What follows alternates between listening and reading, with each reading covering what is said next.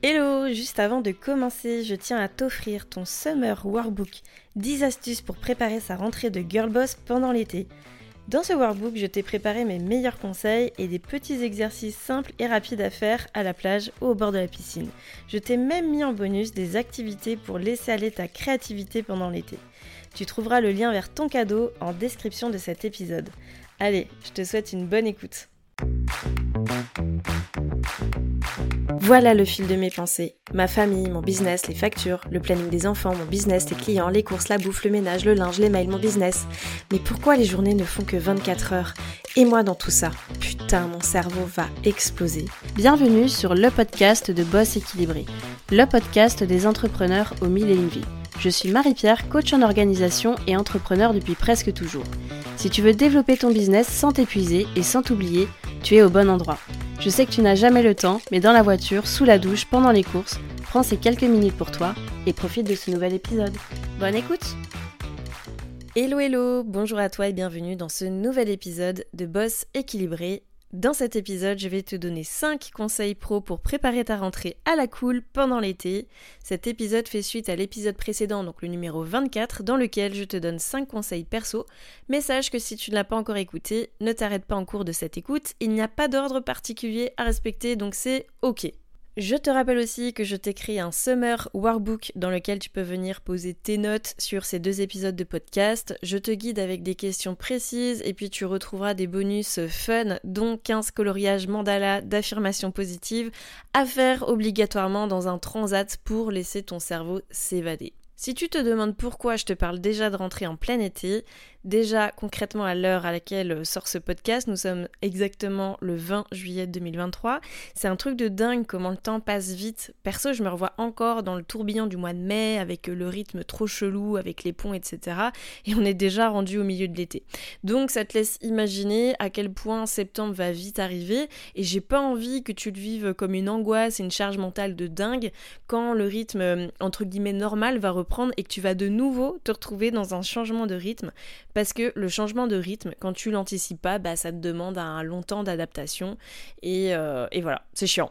Je te fais une parenthèse aussi euh, pour toi qui est de la team vacances extrascolaires qui va partir en vacances au mois de septembre, et eh ben ces conseils sont applicables n'importe quand à partir du moment où tu te retrouves dans une période un peu plus chill, un peu plus cool, où tu as le sentiment que ton rythme est un peu moins soutenu que d'habitude et que tu es en capacité de te laisser de la place pour réfléchir à toi, à ta vie, à ton business. Allez, c'est parti pour les 5 astuces, conseils pro pour préparer ta rentrée pendant l'été. Le premier conseil, ça serait de prendre du temps pour te poser sur ta vision. Je sais que ça peut te paraître un peu flou et inconfortable et que bon nombre d'entrepreneurs sont tentés de squeezer cette étape. Pourtant, moi, avec le recul de 10 années d'entrepreneuriat, je considère que c'est la base. C'est le socle pour vivre la vie alignée dont tu rêves.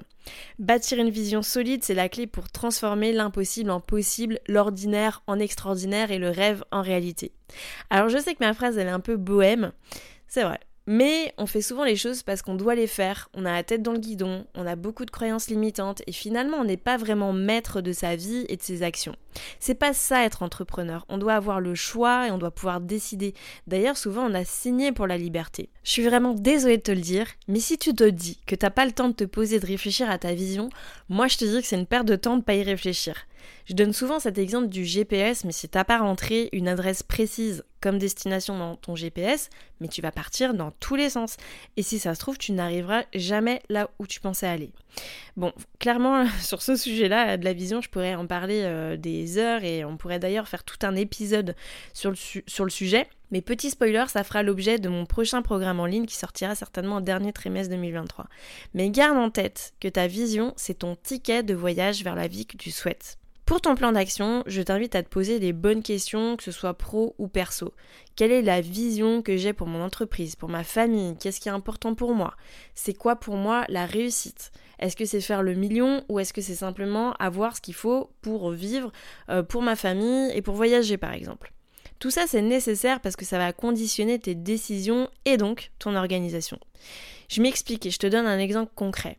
Moi, j'ai une vision de mon business au maximum, du maximum, du maximum de la liberté pour pouvoir profiter de ma famille, voyager, explorer mes nombreuses passions, me laisser de la place pour ma créativité. Bref, pour kiffer. Organiser mon entreprise, et mes offres, par exemple, uniquement autour du coaching individuel, bah, ça serait une grosse erreur parce que ça implique d'échanger mon, mon, temps contre de l'argent, avoir un planning plutôt figé avec des rendez-vous fixes et c'est pas au service de ma vision de liberté. Donc toi, pour t'aider à définir ta vision, tu peux te demander quelles sont tes valeurs fondamentales, comment tu peux les intégrer dans ton business, quelles sont tes passions, quelles sont tes forces uniques, comment tu peux avoir un impact positif sur les autres et sur le monde qui t'entoure grâce à ton entreprise? Quels sont tes objectifs à long terme, pour toi-même en tant qu'entrepreneur, mais aussi personnellement? Comment tu peux concilier ta vie euh, personnelle et ta vie professionnelle? Toutes ces questions-là, tu les as dans ton workbook et tu pourras y venir euh, vraiment à tête reposée.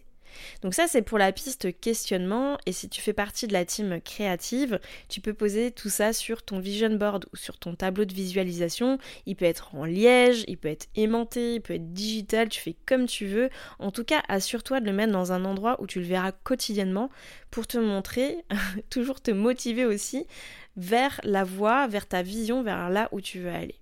La deuxième astuce que je te donne pour préparer ta rentrée, c'est de poser des dates.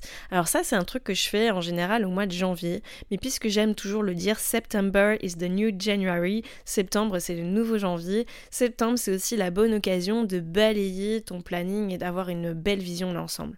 Qu'est-ce que tu peux poser comme date? En premier lieu, je te dirais de poser tes congés. Ouais, je commence par ça, pour moi c'est la base.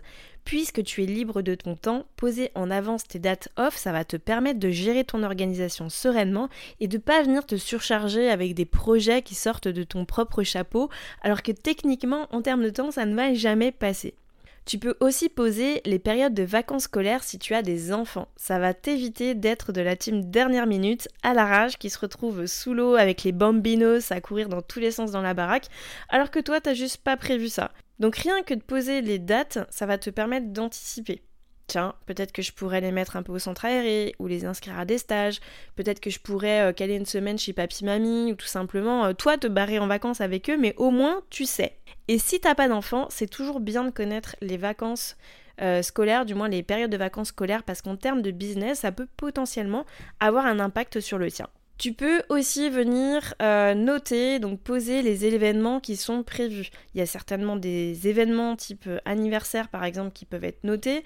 Pareil, ici on décharge le mental, le fait de voir écrit noir sur blanc que c'est l'anniversaire euh, de ton chéri dans les trois semaines à venir, bah ça évite que ça reste dans ta tête et que tu oublies de faire quelque chose. Dernier point, tu peux noter les dates récurrentes ou euh, tout simplement les récurrences. Il y a des trucs qui reviennent de manière récurrente. En général, c'est des trucs chiants. Genre la déclaration de TVA si tu y es assujetti, ou ta déclaration de chiffre d'affaires si tu es en micro-entreprise, euh, euh, la déclaration d'impôt une fois par an, peut-être la date de clôture de ton bilan comptable. Bref, tout ce qui est récurrent peut être noté et crois-moi, ça va t'enlever de la charge mentale et t'aider à ne pas procrastiner en anticipant justement. Donc tu l'as compris, si tu veux passer à l'action, c'est très simple. Tu prends ton calendrier, ton agenda, ce qui te sert d'outil de planification pourvu que tu le consultes, et tu prends une ou deux heures pour rentrer ces dates-là. Une fois que c'est fait, on n'en parle plus. Troisième astuce, ça va être de te poser sur tes objectifs du trimestre. Alors là, je sais que j'appuie sur un truc qui fait mal, parce que si tu fais partie de la team multiprojet, multipassion, mille et une idées à la minute, c'est toujours un peu compliqué de se dire ok, mon focus sur les, les trois prochains mois, bah c'est ça. Alors moi, par rapport à ce sujet, j'ai vraiment ma méthode à moi et c'est d'ailleurs ce que je veux te délivrer dans mon prochain programme en ligne. Mais pour ça, pour que ça puisse euh, te parler, en tout cas là à l'instant T où tu écoutes cet épisode, je te partage une phrase que j'aime beaucoup. Un objectif sans plan n'est qu'un souhait, mais un objectif avec une vision, un plan d'action et une détermination inébranlable devient une réalité tangible. Et moi, je me focus sur ça, sur cette phrase. Si par exemple tu te dis bah j'aimerais plus de clients à la rentrée, bah non, ça va jamais marcher. Par contre, si tu es coach par exemple, tu peux te dire bah euh, je vais avoir 4 nouveaux clients par mois, ça c'est beaucoup plus précis. À ce stade, tu peux réfléchir à ce que tu peux mettre en place pour avoir tes 4 fameux nouveaux clients par mois. C'est un objectif en soi. T'as l'impression que c'est pas grand chose de te dire ça, mais non, bien au contraire, parce que justement, dans cet objectif, eh bien, ça va impliquer différents projets, différentes actions que tu vas mener pour arriver à ton objectif. Par exemple, euh, tu peux euh, intégrer le projet de revoir tes offres, de mieux communiquer dessus, de peut-être te faire un, planning éditorial, un calendrier éditorial à suivre, euh, mettre à jour ta présentation pour que tes prospects comprennent bien qui tu es, ce que tu fais, revoir peut-être ton expérience client et toi, ton back-office, en tout cas, euh, tous les outils que tu as à ta disposition pour faciliter peut-être ce futur afflux de clients et optimiser ton temps et puis euh, tes, méthodes d'accompagnement. Donc tu vois, on passe de cette idée un peu floue, je veux plus de clients, qui peut être euh, un peu anxiogène parce qu'on ne sait pas combien, on ne sait pas comment, on ne sait pas par quel moyen, et on va passer à un objectif beaucoup plus précis. Je veux 4 nouveaux clients par mois et ça, ça te rend l'affaire un peu plus légère parce que tu te dis, bah ok, en gros, c'est un nouveau client par semaine, grosso modo, et je peux le faire. Et donc, tu peux clairement te focus là-dessus sur les 3 prochains mois. Euh, t'auras euh, bien largement euh, des choses à faire sur ce sujet. Te dis pas que tu te focuses que sur une seule chose, c'est pas vrai. Oui, c'est un seul objectif. En revanche, il peut y avoir plusieurs projets que tu vas mettre en place pour atteindre cet objectif. Donc voilà, tu l'as compris, ta mission pour cet été, ça va être de te fixer au moins un objectif pour le dernier trimestre de l'année et plus si affinité. Quatrième conseil pour préparer ta rentrée, ça va être, si tu ne le fais déjà, d'intégrer des blocs de temps dans ton planning. Je m'explique. Quand on était à l'école, on avait un emploi du temps clair, net et précis. De 9h à 11h, t'avais français, après t'avais maths, après t'avais histoire, etc. On faisait pas du français et des maths et de l'histoire en même temps.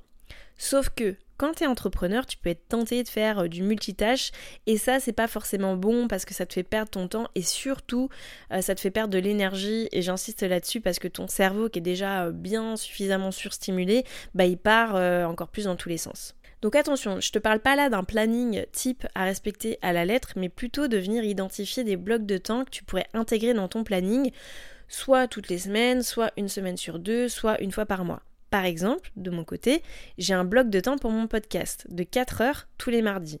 Je le fixe pas forcément au matin ou à l'après-midi parce que je vais bien écouter mon énergie de la semaine, mais je sais que toutes les semaines, je vais avoir 4 heures d'affilée consacrées au podcast. Minimum. J'ai aussi deux blocs de temps de deux fois deux heures pour des tâches administratives. En général, je vais les placer le vendredi après-midi, une fois tous les 15 jours. Dans ce bloc, je vais venir traiter toutes les micro-tâches en admin. Par exemple, ça peut être des factures à payer, faire le point sur mes chiffres ou ce genre de choses. Avec le recul, je sais que je peux pas me mettre un bloc de temps de 4 heures parce que je trouve ça super chiant. Du coup, je préfère le découper en deux blocs que j'espace. Et si par exemple les tâches que j'ai gardées pour ce bloc euh, durent que 30 minutes, bah les 1h30 qui me restent, c'est du bonus. Mais au moins, j'ai ce qu'on appelle une période tampon pour pas me retrouver débordée si certaines tâches m'ont pris plus de temps que d'autres. Ça là-dessus, il faut savoir être hyper flexible. Moi, je l'ai appris au fur et à mesure du temps. En essayant, je me suis rendu compte qu'un bloc de temps admin de 4 heures, bah, c'était méga chiant, j'avais pas envie de le faire. Mais par contre, que ça fonctionnait bien sur deux blocs de temps euh, de 2 heures et que j'avais pas forcément besoin de mettre ça toutes les semaines dans mon planning. Donc là, clairement, c'est pour ça que je te parle pas de planning type, mais juste de blocs de temps pour débuter. Tu peux aussi te fixer des blocs de temps clients. Si par exemple tu fais du coaching, tu te poses un bloc de temps euh, de 4 heures par exemple le mardi après-midi et un autre le jeudi après-midi. Et comme ça, tu sais que ton énergie est concentrée à ces moments-là, plutôt que de disperser toute la semaine à n'importe quel créneau horaire. Parce que coacher, c'est de l'énergie, et te concentrer comme ça sur un bloc, ça va vraiment être plus bénéfique pour toi et pour l'expérience que tu vas délivrer à ton client. Si tu fais pas du tout de coaching, ou même si tu en fais et que euh, bah, tu as régulièrement des projets en fait euh, à mener, des choses que tu as envie de créer, etc., tu peux te fixer un ou des blocs projets. D'ailleurs, si euh, t'en avais un à prioriser selon moi, ça serait celui-ci, parce que je pense que dans une vie d'entrepreneur, on a toujours des projets euh, à mener. Et je te le conseille d'autant plus, c'était quelqu'un qui a beaucoup d'idées, qui a envie de faire beaucoup de choses, bah c'est euh, dans, ce, dans ce bloc de temps-là que tu vas accorder euh, du temps finalement pour tes idées et pour les mettre en place. Donc si tu bosses par exemple sur un programme en ligne, une nouvelle ressource que tu veux créer, ça peut aussi être euh, une formation que tu suis, que tu as envie de terminer. Bah, si tu te bloques pas ces créneaux, tu peux vite te retrouver frustré en ayant l'impression de ne pas pouvoir avancer sur tes projets. Par contre, en te bloquant un créneau fixe, bah là tu décides et tu passes à l'action. Donc ici, ton passage à l'action à toi, ça va être de définir les tâches que tu fais qui pourraient être regroupés dans des blocs de temps et tester d'en implémenter au moins un dans ton planning et de t'y tenir. Si cette méthode te, te convient bien, si tu aimes bien bosser comme ça avec des blocs de temps, si tu vois que c'est bénéfique pour toi, que ça te permet d'être mieux concentré, de gagner du temps dans ta journée, etc., et de l'énergie, bah tu pourras venir te créer de nouveaux blocs au fur et à mesure. Si tu veux aller un peu plus loin sur cette thématique et sur euh, bah, différentes méthodes pour prendre le pouvoir sur ton temps, je te rappelle que j'ai un atelier pépite qui s'appelle Time Power dans lequel tu peux implémenter directement ces conseils grâce à des outils que je te donne et je te mets le lien en description. Dernier conseil pour préparer ta rentrée pendant l'été, c'est de préparer ton espace de travail, de soigner l'environnement dans lequel tu es amené à bosser. C'est trop important de se sentir bien dans l'endroit où tu bosses, qu'il soit aéré, agréable. Je te parle de ça parce que si tu as un cerveau qui est un peu brouillon, où toutes les idées s'en mêlent, se croisent et parfois font des nœuds, si visuellement chez toi c'est le même état, c'est le bordel, bah ça peut t'angoisser encore plus. Enfin moi perso, c'est mon cas. Suis pas du tout quelqu'un de, de psychorigide et qui a besoin que tout soit à sa place, qui suis hyper ordonné, euh, tout bien rangé à sa place et tout, mais par contre je sais que ça peut vite m'angoisser si le bordel dans mon espace euh, est là quoi. Et bien souvent j'ai un grand besoin de faire une pause et de tout ranger pour avoir mon esprit en paix.